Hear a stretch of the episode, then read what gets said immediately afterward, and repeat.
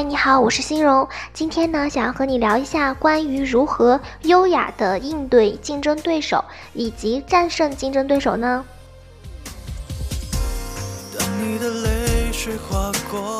我们在日常生活当中，总会面对各种各样的竞争对象，他们呢可能会是你的情敌、你的同事、同学，甚至会是你的兄弟姐妹。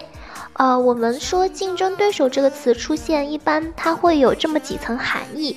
首先呢，在资源相对紧缺的情况之下，但是想要获取这个呃稀缺资源的选手又非常多，所以这个时候你就会面对来自于呃其他选手的竞争。比如说你们两个人同时喜欢上了同一位男生，那他呢又是唯一的。又不可能被撕成两半，对吧？所以这个时候你就不可避免的要面临竞争了。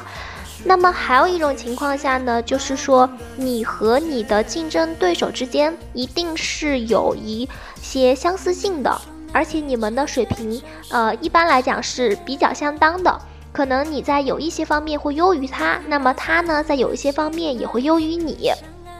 那么在这种情况之下呢，因为如果他远远的强过你，他就不会再和你争夺所谓的资源，或者说你远远的弱过于他，然后你会觉得说啊，这个强者入入场了，对吧？那你自己可能也会啊主动的去放弃，你并不会产生心理上觉得我要和他竞争这样子的心理，所以你们两彼此之间也其实不形成绝对的这个竞争的关系。那么今天呢，欣荣想要和你探讨的是，呃，最重要的点是如何去优雅的应对你的竞争对手。这里边涉及到心态上的压制，以及如何用心态上的压制，从而走出在现实上的战胜对方的道路。混乱心情翻滚着根据刚才我们其实已经说到了。就是很多人会在生活当中有非常多的烦恼，是来自于自己所谓的同龄人的压力。那为什么会有这一个压力呢？因为在你的脑海当中，你会理所应当的认为说。啊，我的同龄人都已经这么优秀了，那为什么我还是这么的咸鱼，对吧？就是因为你们两个之间是有一定的相关性、相似性的，这个相似点就是你们的年龄相同。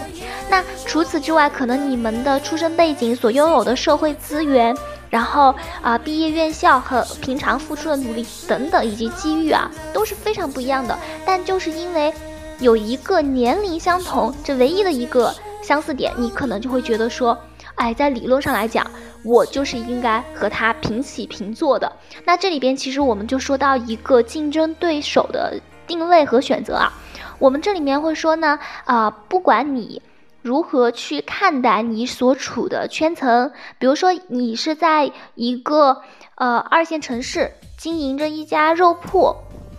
那么这个时候，你很难去和一个在一线城市去当大学教师老师的这个教授去去比较，而且会方方面面会因为他做了某一件小事会大发雷霆，这个就比较难。但是呢，你却会因为在你的店铺对面的也是同样的肉食店老板，他可能今天的收入高于你，你可能就会抓耳挠腮，就是特别的啊睡不着觉。所以我们会发现这些竞争它是有一个相对性的。哦，所以如何去妥善选择自己的竞争对手非常重要。那么我们刚才提到了啊，就是不必要的同龄人的压力，其实对自己无非是徒增烦恼而已。因为你看到谁谁谁又获得了特别啊高大上的奖项啊，福布斯 under 三三十 under 三十啊，或者是啊其他的登上了这个收入排行榜，你会发现，即便你抓耳挠腮，你气得跳脚。但是人家好像和自己的生活也并没有太大的关系。那么，从这一层面上来讲，你在生气的这个时间，你原本可以用来和你的家人共同处好关系，你或者你可以用来学习，然后你可以用来去工作，甚至是休息，很你也会很愉快。所以，我们不要为了那些远远高过我们的对手，去浪费我们生气的时间，这个是划不着的。那么，还有一类呢，就是我们说的。啊，人家说君子是不和小人就是一般见识的。那这里边其实既透露出来说，啊，君子就是他的心胸非常宽广，那其实这里边也是一种智慧的象征。因为面对那些远远弱于你的人，比如说你在路上偶遇了一个陌生人啊，然后他特别没有素素质，可能和你大声的争吵起来，你明明没有做错什么，他可能就向你去吐痰，或者是做了更恶劣攻击你的话，你要知道这样子的人，有些他是非常可怜的一个形象。有些人会因为说，哎呀，我今天真的倒霉，然后还是会去，比如说去姐妹们去发朋友圈说，大家知道吗？我今天遇到了一个特别烂的人，然后怎么怎么样，就一定要曝光他，然后把他放到网上，好像这样就可以去，啊，缓解自己内心的怒火啊。当然，这样子的也是一种方式啊。当然，但是还有一种方式就是说，我们不断的沉淀自己，让这件事情甚至都不会过渡到我们的朋友圈里。就是这个情绪，比如说，当你发朋友圈的时候，其实你已经把这种愤怒的情绪传递给了你呃朋友里，就是微信里边能够刷到你这条信息的人。那么，除了有一部分非常铁的这个好好朋友可能会说啊抱抱你啊安慰你这样子，那还有一部分其实是处于没有那么了解你的人，会觉得哎这个人怎么有点负能量。但我们会说没有啊，我今天我才是那个倒霉的人哎，我才是那个受害者，为什么你们还要觉得我负能量，对不对？然后这个世界呢，其实就是非常的奇妙，所以我们为了避免让他人觉得说，哎，我们是一个散播负能量的这样的一个角色，我们可以选择把这件事情内化掉，就是自我消化，不要让我们再进行二级传播到其他的。这个情绪不断的传递给社会了，那如何去做到这一点呢？也就是还有一句话叫做“谣言止于智者”，就是我们会发现啊，这个情绪别人给了我们负面情绪传递出去，呃，发泄很容易，但是控制就很难了。所以这里边要又要回到最初我们说的竞争对象的选择上，对于那些素质特别差的人。然后你可以第一选择呃宽容啊，就是说他可能就是先不要一棍子把人打死，就是说觉得他就是个坏人，而是说他可能今天心情不好，他可能遇到了一些特别着急的事儿，所以他才就是有这样子的表现，这是一个宽容的心态。然后还有一种心态就是，如果他就是这样一个。低水平的人，那么我们应该做的难道是跟他争吵吗？其实不然，我们只要告诉他说，看看他的样子就知道，我们这样可以保持体面，面对别人的这个言语不幸的挑衅，但我们能够认清楚，能够稳住自己的心神，我们能够妥善的处理，知道什么是重要的，然后该去工作工作，该去见客户见客户，不去和这些傻瓜就是论短长，这是智慧的一种象征啊。说没察觉就是欺骗，我很抱歉让醒来。好，刚才说的两点呢，其实是一个是，呃，过分高于我们的，还有一种是。低过分低于我们的这种呢，其实只不过是我们生活当中的啊，就是湖面上会掠过的飞鸟，它并不构成我们生活的主体。那有的姐妹肯定会说了，我日常生活当中真的会遇到那种非常讨人厌的人，比如说班里的同学，每一次都要和我比呀，然后我穿了一件衣服，他就一定就是要穿一件同款式的，然后可能要比我的更好看一点。我做什么事情呢？他一定也要做同样的事情，而且一定要样样超过我，真的是太讨厌了。就是，当然类比起来，其他的场景也都会出现这种情况啊。就是说，面对这种人，我们应该如何去妥善应对这件事情？首先，你要明白，当你做什么，对方就去做什么，而且针对你的一些行为去做出一些反击，而且想要去超越你的时候，第一呢，可以还是反思，就是反求诸己。呃，看一下是否是自己多心了，因为毕竟如果你不刻意去关注他人的话呢，即便他做了什么小动作，可能你都完全不知道。就是有句话说叫做“狮子不会因为就是犬吠而回头”嘛，就是狮子根本都就是有犬在背后叫，他都不会回头的，因为他都没有注意到。那么。这是第一个，然后当然也不排除那些真的让人觉得特别讨厌啊，就是女孩子都会遇到这种状态嘛，就是说，哎，他确实表现的已经非常明显了。所以，如果是你确定他是有这种攀比的和你比较的心思的时候呢，其实你要心里明白，他是把你当成了竞争对手，而结合刚前面说的，把你当成竞争对手，一定是有一个特别重要的这个要素，那就是你既。存在在他的生活当中，同时你既不过分高于他，你又不过分低于他，也就是说，你现在也许有比他强的地方，但又没有比他强的那么多，也许你有不如他的地方，但是呢，你又有。一些优点，所以说他内心也是非常的焦灼。你要知道，这个时候你对他已经造成了影响。这个时候你也可以就是从侧面啊，就看你的竞争对手他的反应，你也能够窥探出自己现在所处的水平。因为有的时候人对于自己的认知他没有那么的客观啊，但是你通过他人对你的评价是一定错不了的，因为。比如说，当你觉得自己特别的美丽啊，然后特别有魅力，可是呢，你你出街的时候并没有回头率，然后也从来没有人去来追求你，那这个时候你可能就会去反思说，哎，我是不是真的像我想象中那样？那么反过来说也是，也许你都没有意识到你自己非常有魅力，你自己可能非常优秀，哎，但为什么这个班花老是和你过不去呢？这个时候，如果我们看到偶像剧里边的情节啊，其实可能就会发现，哎，这个女主角她是吸引了那个校草的注意啊，所以引发了这个嫉妒心。所以你会发现，如果他人和你比较，一定是因为你的身上有着某些你还没有完全认知到的闪光点。嗯，就是为什么有些人会没有完全认知到这个闪光点，就是。一定是你的闪光点，可能在无意之中刺痛了他的心，但你是没有意识的，可能你并没有去这么做。这个原因是来源于，就像是有一些，呃，富豪家的这个就是富家小姐，她从小就是没有觉得这个金钱有多么的重要啊，但是可能在学校里边有一些，呃，家境可能比较贫寒的女生就会比较自卑，然后看她做的每一件事情都像是在炫富。那么还有一些女孩子可能就是，啊，成绩特别的好。但是他也没有觉得有什么太特别的，他觉得我就是努力学习而已。但是，就是总而言之啊，就是你的价值一旦通过被越多女生来嫉妒你这件事情证明了之后，其实凸显的是说你的能力已经达到了这个一定的程度，你已经引起了就是他们的注意。那么基于刚才说的，我们接下来就是说，怎么样去优雅的应对呢？因为当你明白这件事情的核心原理之后啊，第一你就不会特别的，就是纯粹的生气，你就不会。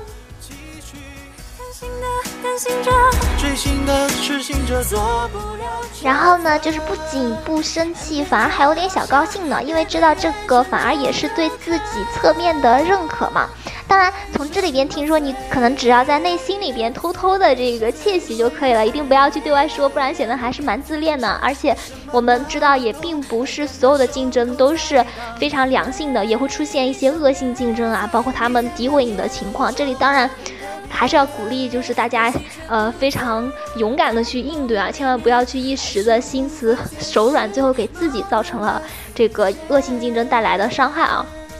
这里面为什么说会，呃，让大家有这样子的一种心态呢？其实我们在日常生活当中，所谓竞争的态势是不可避免的，尤其是将来走上了社会，还有是你在社会当中去追逐越来越多的利益的时候，那么人的这些竞争手段也一定会变本加厉的。所以，我们这里边提到的，并不仅仅是说如何去应对竞争这个业态，因为。可以说，竞争这个状态是无可避免的，所以我们能调整的其实是应对竞争时候的心态。拥有一个良好的心态呢，不仅可以有助于我们在竞争当中啊去不断的去前进啊，同时也会去节约出来这些宝贵的时间，因为我们会说到。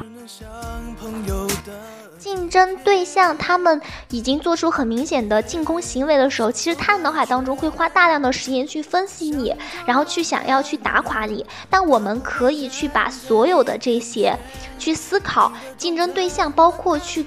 在他们身上耗费的所有情绪和情感的时间，全都用来提升自己。因为我们前面有说到，什么样子的情况可以让对方呃自动退出这个竞争对手的行列？其中肯定不能是我们越来越差了，对吧？那肯定是我们越变得越来越强。当彼此的距离拉得足够长之后，就比如说像是在跑马拉松的时候，你们曾经是并并驾齐驱的时候，他可能卯足劲儿一定要超越你。但如果你已经超过他很远，他眼看着超出你无望的时候，自然而然他就会去寻找下一个竞争目标了。这个也是人的本能啊。所以，就是我们过渡到下一个命题，就是说如何去啊优雅的应对竞争这件事儿的同时呢，又去战胜你的竞争对手呢？我不配站在你眼前，你的痛怎能看不见？为什么？我们说了，就是竞争这个呃事件无可避免，那么竞争对象也会层出不穷。我们除了有乐天派的精神，不为对方所。啊，打扰自己的内心。那么还有一种方式是如何去啊超越他们？我们其实每个人心里都会憋着一股劲儿呀，就是说，哎，看你今天是比我强，对不对？那我明天一定要比你还要强。然后每个人的心里也曾经都有过各种各样自己逆袭的这个画面啊，就是。那我们现在如何让这种画面成真呢？那。这种呃脑海中的印象，其实也可以成为我们日常生活当中和成长当中的一种助力。啊，这里边新荣来去跟大家掰扯掰扯啊，就首先呢，呃，你要搞清楚，通过啊这个竞争对象他的反应，你去啊反面的侧面弄明白。自己身上其实最优秀的点和自己的特长是什么？比如有些人他会发现，哎，原来自己特别有这个做喜剧演员的天赋。那么其他的喜剧演员可能都会觉得说，你就是老天爷给饭吃。但如果他没有遇到那些懂行的业内人士的话，他可能自己只是觉得自己有点幽默。所以我们可以发掘出来，哎。那些对象看出来我们自己的一些优势，我们去把它不断的发扬光大啊，然后看到对方去啊急得跳脚的时候呢，我们就要故作镇定的，就是心里面在这边其实在窃喜啊，说我知道你嫉妒我是因为我很优秀，然后我比我想象中的还要优秀，那么同时呢，去投入百分之百的努力，而且这种努力不要去回应对方的所有的锋芒。就是当他们对方出一招的时候，我们有人会说啊，就是说我要见招拆招，就是我们，你你你，就是你对付我一下，我对付你一下，你给我背地里使个小绊子，那我明天也要去给你就设一个暗箭，看谁比谁强。就是这里边我们又要提到一件事情，就是说胸襟和格局，就是。首先，你要想象中你会成为一个什么样子的人，一定是一个比他强百倍的人。所以在你成为那个比他强百倍的人之前，你要先朝着那个那个比他强的人的做法去靠近，去模仿。试想一下，如果你们都是一个普通的大学生啊，你想一个位高权重的业内知名的教授。他会因为一个简单的，啊学术的观念与你相左，或者你提出来了一个，呃假设，然后他和你斤斤计较，然后并且就这个去辩论很久吗？不可能的，他可能只会说，哎，你这个后生啊，就是后生可畏啊，你有这个想法很好，然后好好做，将来也是为国家做贡献，对吧？所以这是大将的风范。也许我们目前没有成为大将的这个能力啊，因为。能力它确实是要日积月累的这个提升的，但是呢，我们可以在此之前先有大将风范，具有大将的品德。这个很重要的一个品德就是说，你一定要有容人的雅量。当你的竞争对手向你投出这个下绊子，或者说给你一些呃，就是使的一些小的小计谋的时候，他已经自己在为自己呃的这个路去去拆断了自己的一些路。但这个时候，你可以去架好你自己的桥，那就是什么？就是去不要回击他。你最漂亮的回击一定是。就是这里面也是比较邪恶，就是说一定要去戳对方最痛的那个点。他之所以去来给你，呃，出一些小点子呀，然后去害你一下，他的目标其实是嫉妒你在某一个方面是他最在意的方面，成绩也好，或者长相也好，或者你的感情也好，是他最痛的一个点。那你最漂亮的还击，并不是与他拌嘴，并不是在这个气势上压倒他，或者吵架的时候比他声音大声，而是。他嫉妒你的成绩好，你就一定要考的比他好更多。这一次比他多十分，下一次比他多二十分，然后只有这种方式才是最好的回应。